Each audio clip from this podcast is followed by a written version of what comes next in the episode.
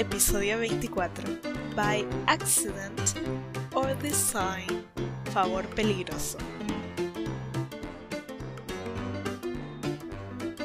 Bienvenidos al episodio número 24 de Pelis para Casita. Mi nombre es Bel y es un gusto conocerles. Este, como se habrán dado cuenta, es un poco diferente. Tuve unos problemas con mi compu y ups, así es como es ahora. Espero que les guste el cambio. Si no, lo lamento, no recuerdo cuáles eran las cosas que usaba antes. Como siempre saben que si uno viene acá es para saber cómo mejor disfrutar una peli en casa, ya sea por un servicio de streaming o la vieja y confiable piratería.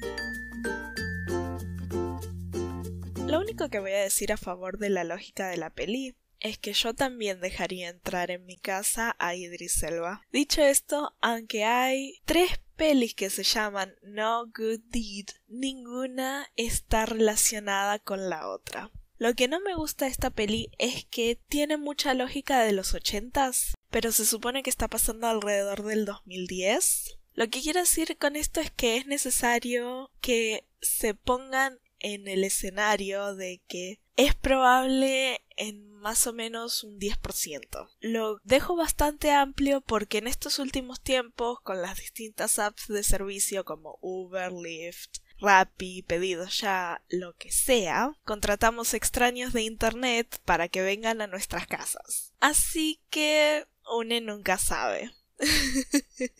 no Good Deed en inglés, Favor Peligroso en Hispanoamérica o Sin Escrúpulos en España, es un thriller psicológico del 2014, dirigida por Sam Miller, que es mayormente un director de series como Luther, Luke Cage, Guerrilla, entre otras, y escrita por Amy Lagos. Esta 96 minutos o 96 Minutes y Underground, que es lo único que escribió ella según IMDB. Ninguna de las dos las conozco, pero es para que sepan que algo de experiencia tiene. Está protagonizada por Idris Elba, que es Luther en Luther, Heimdall en el MCU, Estuvo en Zootopia, en Hobbs and Shaw, entre otras.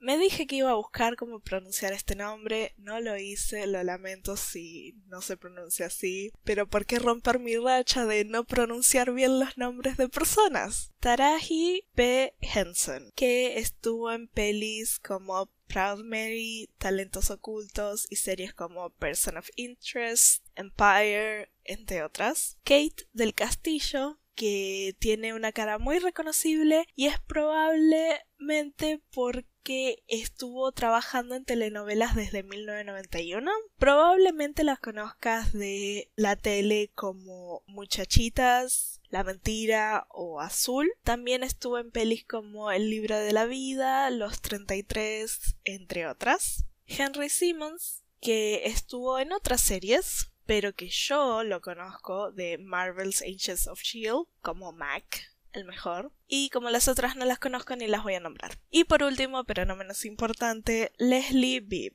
que es parte del, del MCU como Christine Everhart y estuvo en pelis como The Babysitter 1 y 2, Tag y otras. Es apta para mayores de 13 años. Esta es una de esas pelis que te pones a ver antes de irte a dormir cuando te quedaste en la casa de alguna amiga y necesitas ideas para escenarios que podrían llegar a pasar y cómo reaccionarías. ¿Qué? ¿No todos hacen esto? ¿Es solo mi ansiedad? es buena para criticarla. También, o sea que sirve para sacar charla. ¿Qué más puedo decir? No se ve sole porque la vas a querer discutir y criticar y ahora me estoy dando cuenta que por eso estoy haciendo este app.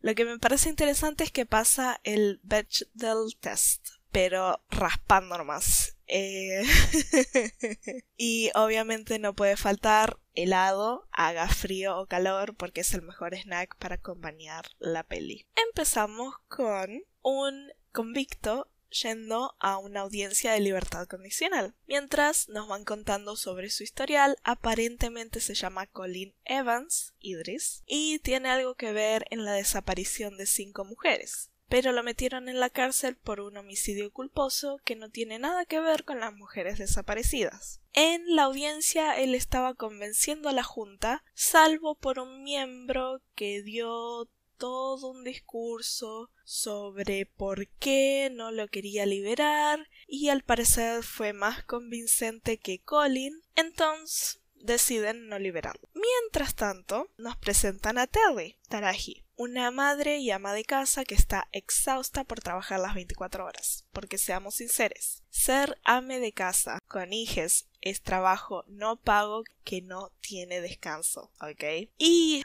para sumarle a todo, está remodelando parte de la casa. Entonces tiene albañiles constantemente molestándola. También nos presentan a Meg, Leslie, la mejor amiga de Terry, que se da cuenta que su amiga está exhausta y le sugiere, ya que su esposo se va de viaje, pueden pasar la noche juntas relajándose, tomando vino, hablando de la vida, etc. El típico Girls Night. Al mismo tiempo, Colin estaba siendo llevado de vuelta a prisión, pero para que la película se siga moviendo, decide escapar. y acá empieza lo bueno.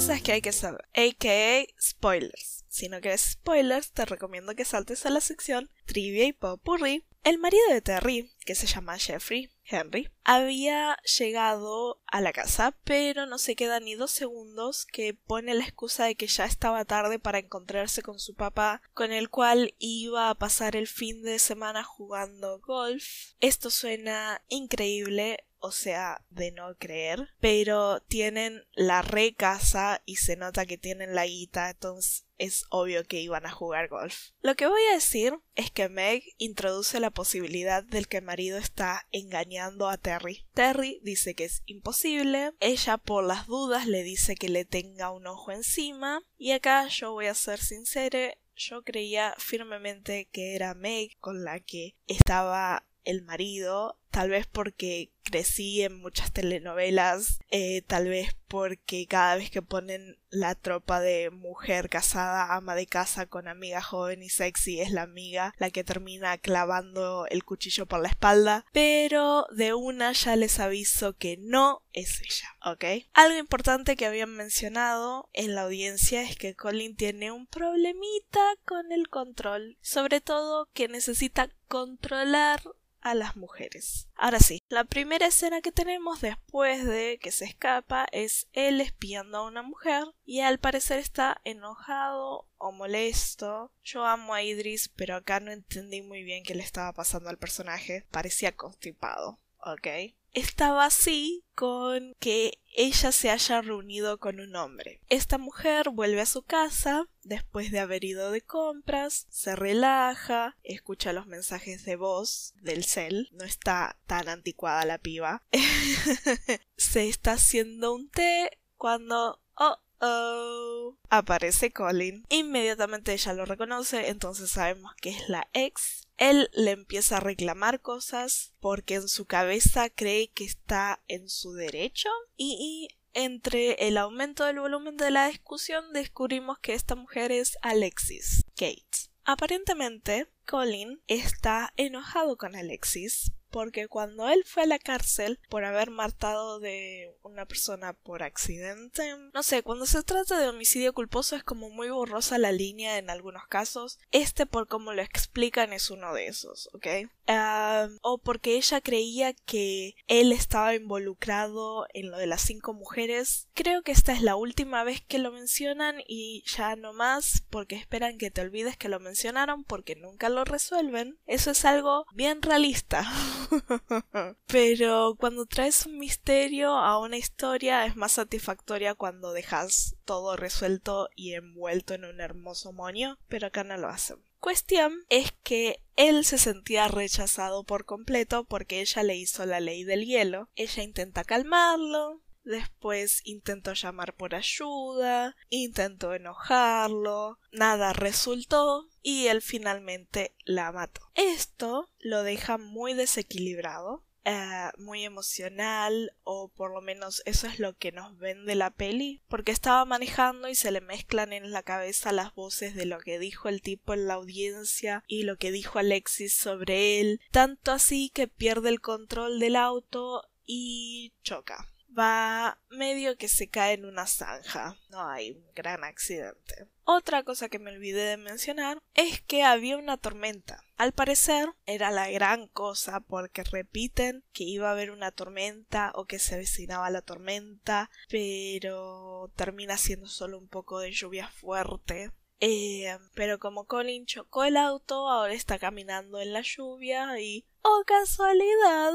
encuentra la casa de Terry y decide tocar el timbre. Mientras eso estaba pasando, Terry ya había ido a comprar, cocinado, puesto el bebé a dormir y dándole la cena a su enano mayor de seis años. Estaba por ponerla a dormir también cuando suena el timbre. Claro, ella piensa que es Meg, porque se acuerdan, ¿no? Que iba a ser una noche de chicas. Pero no, era Colin, o digamos un extraño para ella. Acá viene la parte que todos sabíamos que iba a pasar, que todos dijimos que no vamos a hacer, pero como se va desarrollando, me convenció de que si a mí me tocara el timbre Idris Elba y me pidiera usar el teléfono porque se olvidó el suyo, o está en el auto accidentado, o en la casa, no importa dónde, y me dijera que se va a quedar afuera y lo hace. Y también lo dejaría pasar a Idris Salva a mi casa, porque no quiero que se siga mojando y se enferme mientras espera que la grúa venga, porque todos sabemos que esos servicios tardan, por lo menos donde yo vivo, y sobre todo en una tormenta. Aparte, es Idris Elba, ¿ok?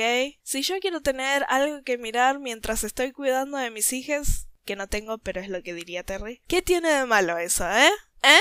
Volviendo. Cuestión es que no es que toca el timbre y entra. Le hace toda una historia y le da lástima y seamos sinceros, ella está necesitada de algo de acción porque Jeffrey no hace su trabajo. Todo eso se confabuló para que Terry bajara las defensas y dejara entrar a su casa a Colin. En la casa, Colin empieza a chequear todo, sigilosamente, claro está. Le hace la charla, la pone cómoda, segura de que está en su casa y él solo es un tipo que tuvo un accidente con el auto y ella es la buena samaritana. Las niñas están durmiendo y llega Meg. Ahora, Meg, estoy segura, es una fan del true crime. ¿ok? Porque uno, primero confirma que su amiga esté bien y le sigue el juego a Colin, pero cuando están soles, ella empieza todo el interrogatorio con como en chiste, como en plan sexy, como jaja, nos estamos conociendo y quiero saber más de vos.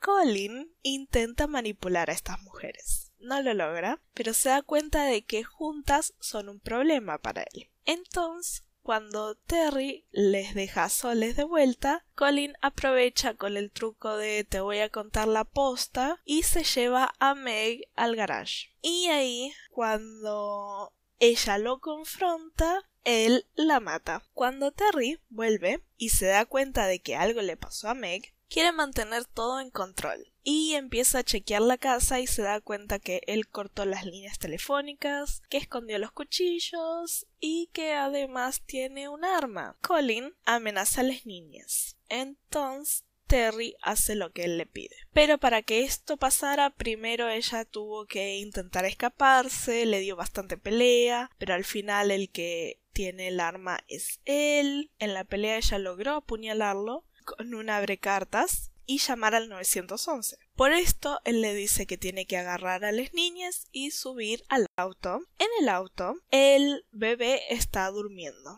La nena está con una tablet y auriculares y él tiene escondida el arma. Pasan por el lugar del accidente, entonces Terry se da cuenta de que no estaba mintiendo del todo e intenta hacerle la psicológica. Una cosa que me olvidé de mencionar de Terry es que ella era fiscal de derecho penal con especialidad en femicidios. Ella cree firmemente que los hombres que asesinaron a sus víctimas eran demasiado estúpidos y por alguna razón esto le molestó a Colin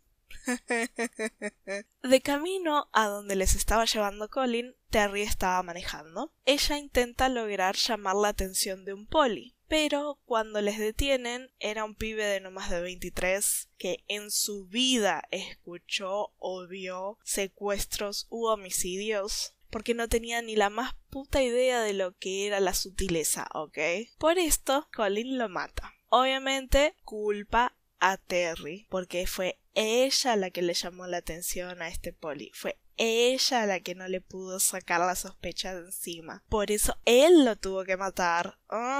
Llegan a la casa de Alexis. Ponen a las niñas en una habitación y Terry les dice que todo va a estar bien, que no se preocupen y Colin le dice que tiene que buscar el kit de primeros auxilios y ayudarle a parar el sangrado. Ahí Terry descubre que él ya había matado a Alexis. La que ella sospechaba era la prometida de él. Porque él le había dicho el cuento, entonces estaba por ponerse a vendarlo o coserlo o algo, cuando empieza a sonar la alarma del auto. Esto ya había pasado en una instancia anterior en la peli como para eh, sentar que la alarma del auto sonaba en cualquier momento. Colin ata a Terry para que no se escape y va al auto para apagar la alarma. Mientras él está en eso, Terry se desata, atiende el cel de Alexis que estaba sonando y ¡Ah! ¿Qué voz es aquella en el teléfono? ¡Jeffrey! Sí, sorprendiéndole a nadie, Jeffrey estaba engañando a Terry. Ella le dice que llame a la policía, que la novia está muerta y que es un hijo de puta.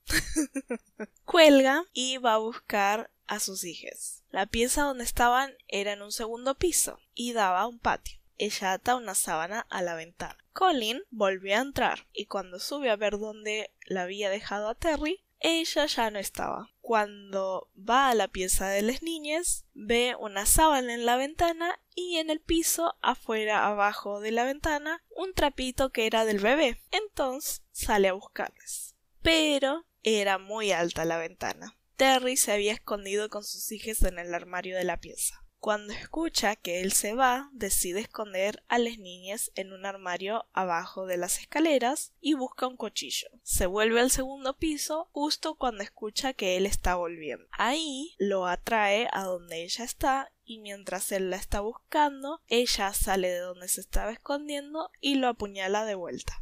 Hay una pelea, cosas se usan como armas improvisadas, se pierde el cuchillo, la pistola, hasta que él la estaba por arcar varias veces, hacen como tres intentos de esto. Ella logra zafarse, agarra la pistola y le mete como 15 balazos. No de una, claro. Primero fue uno, después otro. Y el tipo seguía intentando atacarla. Entonces ahí ella es cuando dijo ALB y le metió como 13 balazos de una y ya está. Obviamente, después de que pasó todo, llega la poli y con la poli el marido. Y Jeffrey le dice a Terry una excusa súper estúpida, como hacen todas las personas que engañan a sus parejas, y ella le mete alta piña que casi lo deja tirado.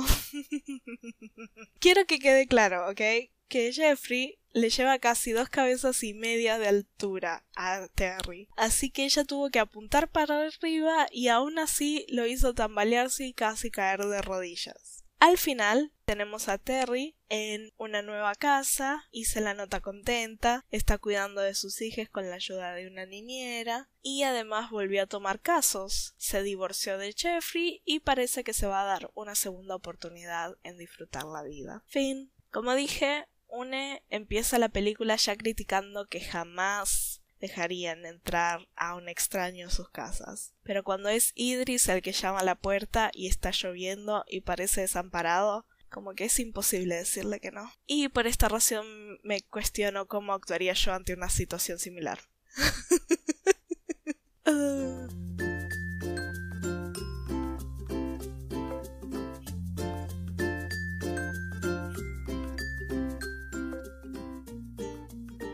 Trivia y popurrí.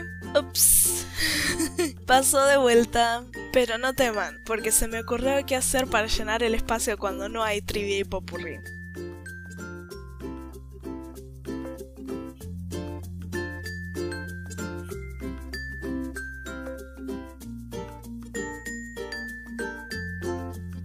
Parecidos pero no tanto. En esta sección voy a decir tres o cuatro pelis que se parecen a esta por si las quieren ver. Voy a dar un breve resumen, pero nada más. La primera que se me viene a la cabeza es Panic Room, del 2002 con Jodie Foster y Kristen Stewart, que trata de una madre soltera con una hija diabética que compran una casa nueva que viene con una habitación del pánico y ¡ah! casualidad la tienen que usar la noche que la compran. Sigo con The Stepfather del 2009 con Ben Badgley, Badgley, Badgley, Ben Badgley de la serie You. La peli se trata de un chico que vuelve a casa y le saltan todas las alarmas cuando conoce al nuevo novio, esposo de su madre, que parece un tipo re normal y siempre dispuesto a ayudar. The Perfect Guy del 2015 con Sana Lathan o Lathan y Michael Eli. Trata de una mujer que se separó de su novio y al parecer conoció al tipo perfecto. Y por último, Acrimony del 2018 con Taraji P. Henson. Es sobre una esposa que siempre estuvo para ayudar a su marido, incluso en los negocios dudosos, y cuando éste la traiciona, la cosa se pone fea. Quiero que sepan que me tuve que contener para no hacer mínimo mitad de episodio por cada recomendación. No me gusta. porque quiero dar mi opinión de cada una. Pero si lo hiciera, esto duraría tres horas y nada, ¿ok? Espero que les guste.